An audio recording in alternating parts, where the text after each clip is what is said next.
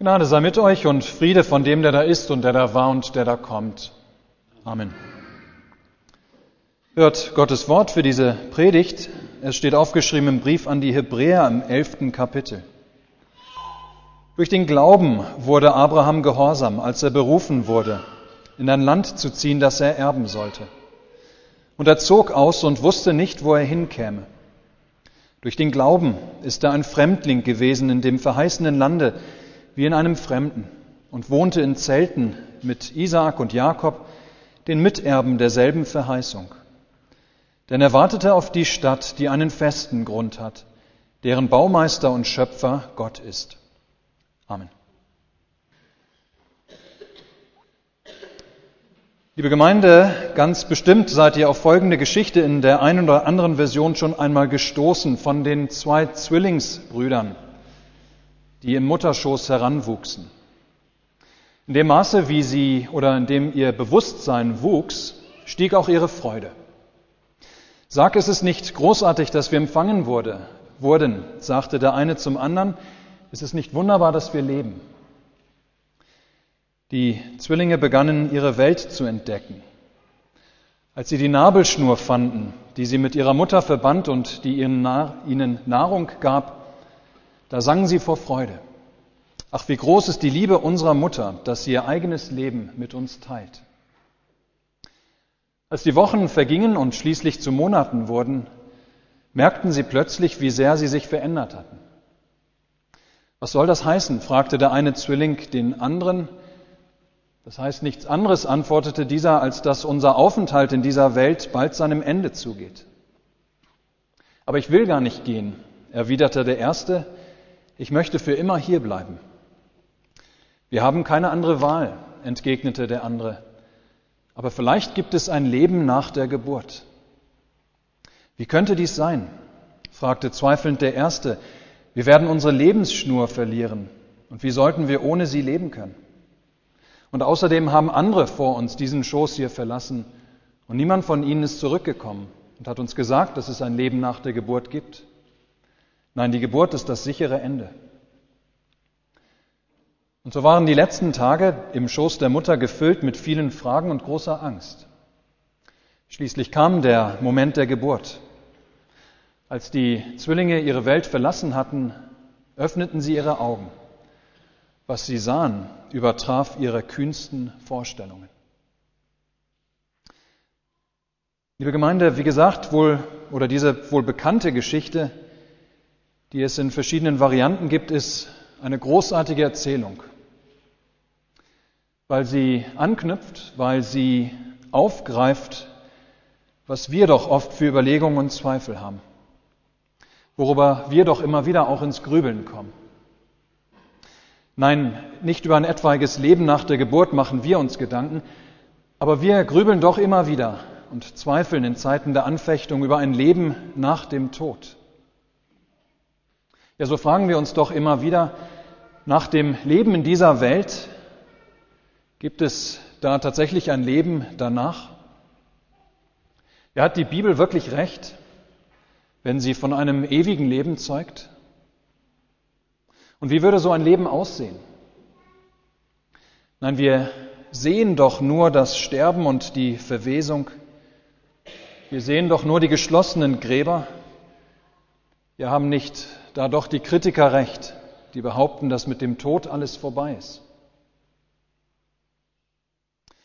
Ihr Lieben, der Abschnitt, der uns heute aufgegeben ist aus dem Hebräerbrief, der ist damals geschrieben, oder der Hebräerbrief insgesamt, aber auch dieser Abschnitt ist geschrieben an Menschen, die auch ihre Zweifel hatten. Sie waren fröhlich zum Glauben an Jesus Christus gekommen und sie erwarteten nun sehnlichst seine Wiederkunft in Herrlichkeit. Aber mit den Jahren, als Jesus dann so schnell doch nicht kam, wurde ihr Glaube zunehmend schwächer, kamen ihnen Zweifel an der ganzen Sache. Viele oder fragten, vielleicht fragten sie sich, haben wir uns mit Jesus Christus nicht geirrt? Vielleicht ist er gar nicht auferstanden. Vielleicht ist alles eine große Lüge und ist womöglich mit dem Tod doch alles aus.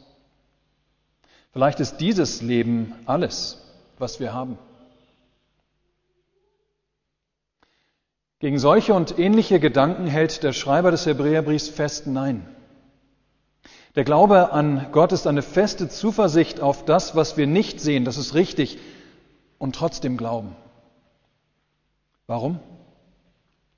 Weil wir zwar nicht sehen, was wir jetzt noch glauben, aber den kennen, der es uns verheißen hat. Und erfahren haben, dass dieser zuverlässig ist. Ja, weil wir erlebt haben, dass Gott das, was er verheißt, immer auch erfüllt. Ja, so erinnert der Schreiber des Hebräerbriefs an das Beispiel von Abraham. Zu Abraham hatte Gott gesprochen, geh aus deinem Vaterland und von deiner Verwandtschaft und aus deines Vaters Hause in ein Land, das ich dir zeigen will. Und allein auf diese ganz kurzen Worte hin hatte Abraham alles zurückgelassen, was er hatte, alles, was er kannte, hatte alle Beziehungen abgebrochen, außer natürlich zu den Personen, die er mitgenommen hat, hatte alles Erreichte vergessen und sich auf einen Weg gemacht, von dem er nichts, aber auch gar nichts wusste. Ja, allein auf Gottes Wort hin zieht er seine Wege. Wir müssen wissen, die Verbindung in der damaligen Welt zu der großen Familie und das Wohnen an einem angestammten Platz das waren zur Zeit Abrahams Voraussetzungen, um überhaupt leben zu können und überleben zu können. Ja, keiner verließ mal ebenso seine Familie und sein Land. Doch auf Gottes Wort hin und seine Verheißung lässt Abraham alles hinter sich und beginnt ohne jegliche Sicherheit und Garantie einen mühsamen Weg in eine unsichere Zukunft. Gott gab ihm nur einen unsichtbaren Reiseproviant indem er zu ihm sagte, ich will dich segnen und du sollst ein Segen sein. Wir wissen natürlich, dass Abraham es dann doch auch sehr wohl erlebt hat, wie Gott an ihm seine Barmherzigkeit und Güte bestätigt hat. Er wurde von Gott im Leben geleitet, geschützt, ans Ziel gebracht und gesegnet. Ja, Gott hat seine Verheißungen an Abraham wahrgemacht, wie verheißen. Wir kommen zu uns und wir stellen fest, dass von uns natürlich nicht unbedingt erwartet wird, dass wir unser scheinbar sicheres Leben aufgeben müssen, wie Abraham und blind in ein neues, unbekanntes Leben uns stürzen müssen. Aber nichtsdestotrotz müssen wir doch auch immer wieder, ganz ähnlich wie Abraham, neu aufbrechen im Leben. Ja, wir müssen gewissermaßen mit jeder neuen Situation in unserem Leben, mit jedem neuen Abschnitt unseres Lebens immer wieder neu aufbrechen. Wir müssen uns immer wieder neu nach vorne hin orientieren. Und in vielen solchen neuen Situationen des Umbruchs und der Neuorientierung überfällt uns doch auch immer wieder die Angst vor dem, was uns zukommen könnte. Wissen wir, wie unsere Leben in ein oder zwei oder zehn Jahren aussehen? Wir haben vielleicht eine Vorstellung davon. Wir wünschen uns vielleicht eine ganz bestimmte Zukunft. Aber die Erfahrung lehrt uns doch, dass das, was wir planen, oft ganz anders kommt als gedacht. Ja, egal wie viel wir meinen, planen zu können, so ist und bleibt unser Leben doch immer zutiefst unstet, bewegt und wechselhaft. Egal wie viel Sicherheiten wir auch versuchen in unserem Leben uns zu schaffen und auch geschaffen haben, es passiert doch plötzlich etwas, womit wir nicht gerechnet haben und worauf wir uns nicht vorbereiten konnten. Vielleicht verlieren wir eine sicher geglaubte Arbeit. Vielleicht kommt unerwartet eine schwere Krankheit in unser Leben oder gar der plötzliche Tod eines Nahestehenden. Vielleicht ein Unfall. Wir kennen das. Das sind alles Dinge, die wir nicht in der Hand haben. Und eben diese Geschehnisse, die zwingen uns im Leben immer wieder, ganz ähnlich wie Abraham, von neuem aufzubrechen, uns immer wieder neuen und oft unangenehmen Situationen zu stellen. Und genau hier an dieser Stelle, ihr Lieben, möchte der Autor des Hebräerbriefs uns Mut machen, indem er uns daran erinnert, dass Gottes Verheißungen absolut verlässlich sind wenn wir uns auf wenig anderes verlassen können. Und er zeigt am Beispiel des Abraham ganz deutlich, Glaube heißt eben nicht, eine feste Bleibe in dieser Welt zu haben. Glaube heißt nicht zu wissen, was morgen oder übermorgen auf mich zukommt. Glaube heißt nicht zu wissen, dass ich niemals krank werde oder niemals einen Unfall erleben werde. Denn Unsicherheit und Leid und Unheil und so manche Überraschung und Überrumpelung sind Teil unseres gefallenen oder unserer gefallenen Welt. Und wir irren uns, wenn wir meinen, daran etwas ändern zu können. Doch der Autor des Hebräerbriefs will, weil das Streben nach einem festen und planbaren und sicheren Leben aufgrund der Gefallenheit der Welt nicht möglich ist, ja, will, dass wir deshalb unseren Blick auf die Verheißungen Gottes richten, die absolut sicher und fest und unwandelbar sind. Abraham weiß das Land nicht, das Gott ihm zugedacht hat. Aber er muss es gar nicht kennen. Er vertraut sich Gott und seinen Verheißungen an. Ja, Gott weiß, wohin er Abraham führen will. Und das genügt Abraham. Für uns gilt nicht die Verheißung, die Abraham hatte. Für uns gilt nicht die Verheißung des gelobten Landes Israel, wie damals für Abraham. Aber auch uns sind Verheißungen gegeben, ihr Lieben. Sagt Gott zum Beispiel zu dir, dir sind deine Sünden vergeben. Dank Christus steht nichts mehr zwischen dir und mir. Dann gilt das. Dann ist das so eine Verheißung, an die wir uns klammern können, im Leben wie im Sterben. Dann dürfen wir wissen, diese Sünden sind vergeben. Auch wenn ich es vielleicht nicht fühle.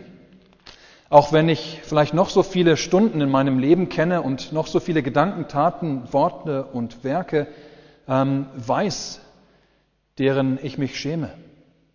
Und vielleicht auch so manches in meinem Leben kenne, was dagegen spricht, gegen diese Vergebung meiner Sünden. Und doch hat Gott es versprochen. Und darf ich wissen, dass meine Sünden mich auch am jüngsten Tag nicht mehr verdammen können, hat Gott erst einmal zu mir gesagt, dass sie mir vergeben sind. Oder noch eine Verheißung spricht Gott durch seinen Sohn zu uns, siehe, ich bin bei euch alle Tage bis an der Weltende. Dann gilt auch dieses ohne Wenn und Aber. Auch wenn du dich bei Zeiten verlassen oder alleingelassen fühlst. Doch da wieder vielleicht so manches in deinem Leben ist, was dem scheinbar widerspricht. Nein, Gott steht zu seinen Verheißungen, immer. Eben das durfte Abraham erleben und dürfen wir von Abraham lernen. Ein letzter Punkt noch, ihr Lieben. Es irritiert etwas in diesem Abschnitt, der uns vorgegeben ist. In Vers 9 heißt es, durch den Glauben ist Abraham ein Fremdling gewesen in dem verheißenen Lande, wie in einem Fremden und wohnte in Zelten. Ja, das irritiert. Denn war nicht gerade dadurch, dass Abraham nach Kanaan kam, die Verheißung des gelobten Landes für ihn in Erfüllung gegangen? Hatte Gott damit nicht eine ganz zentrale Verheißung an Abraham erfüllt, dass er nach Kanaan kommen durfte? Wie kommt es nun, dass Abraham trotzdem dort in dem verheißenen Land ein Fremdling war? Es stimmt, ihr Lieben, im Lande Kanaan zu wohnen, das war für Abraham die Bestätigung dafür, dass Gott seine Verheißungen wahrmacht. Aber Gott hat über die Verheißung des gelobten Landes Kanaan hinaus an eine ewige Heimat für Abraham und dem Volk, das aus Abrahams Samen hervorgehen würde, gedacht. Einen Ort, der Hebräerbrief spricht von einer Stadt, in dem der Mensch wieder seiner Bestimmung als Gegenüber Gottes ganz und gar ohne Sünde nachkommen könnte. Und die Sehnsucht nach dieser ewigen, dieser himmlischen Heimat hatte Gott schon Abraham ins Herz gelegt. Bei aller Freude über das verheißene Land Kanan.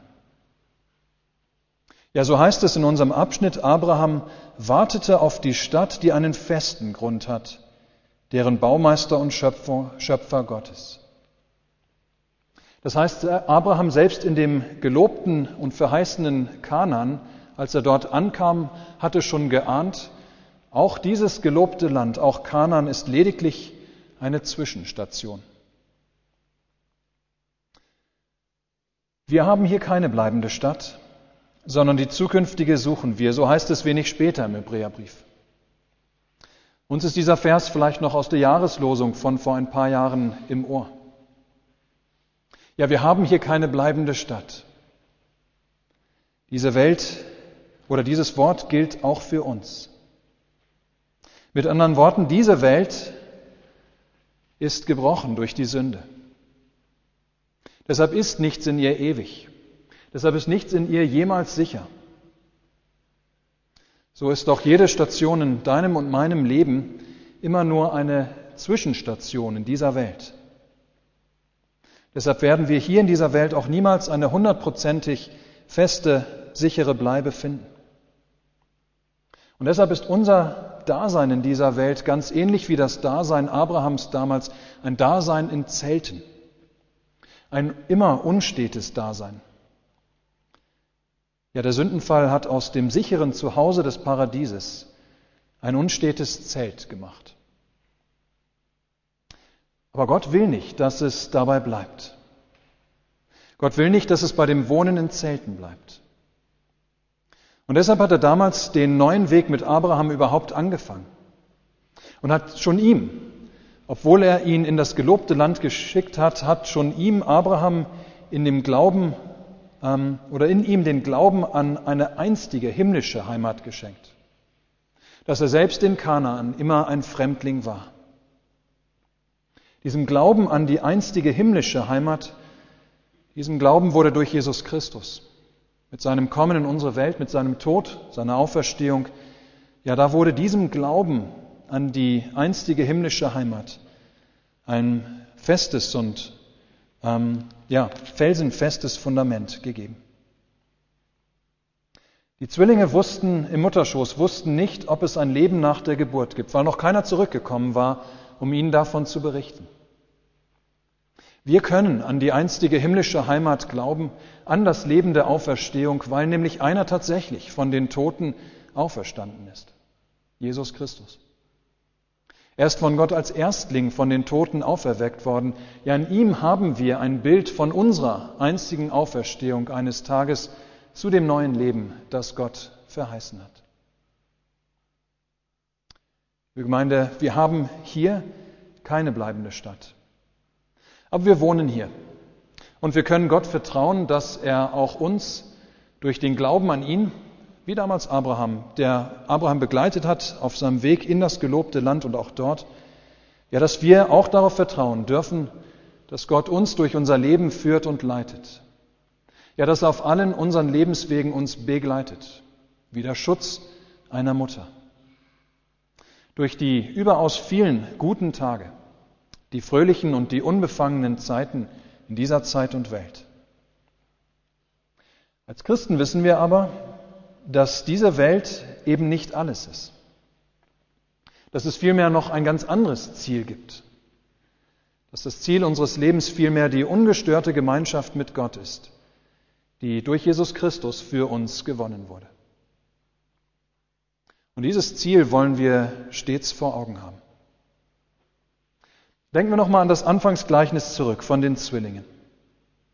Ähnlich wie bei diesen Zwillingen mit der Geburt wird unser Leben, wie wir es jetzt kennen, irgendwann zu Ende sein. Aber zugleich wird es in ein neues übergehen, das alle unsere Vorstellungen übersteigt.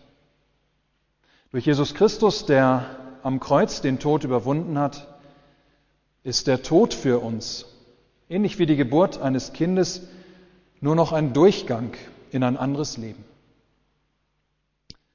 Noch wohnen wir in Zelten, aber so wird es längst nicht immer sein.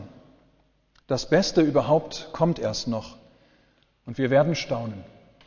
Amen.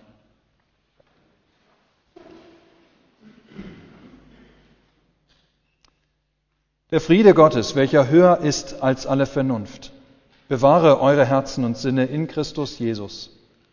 Amen.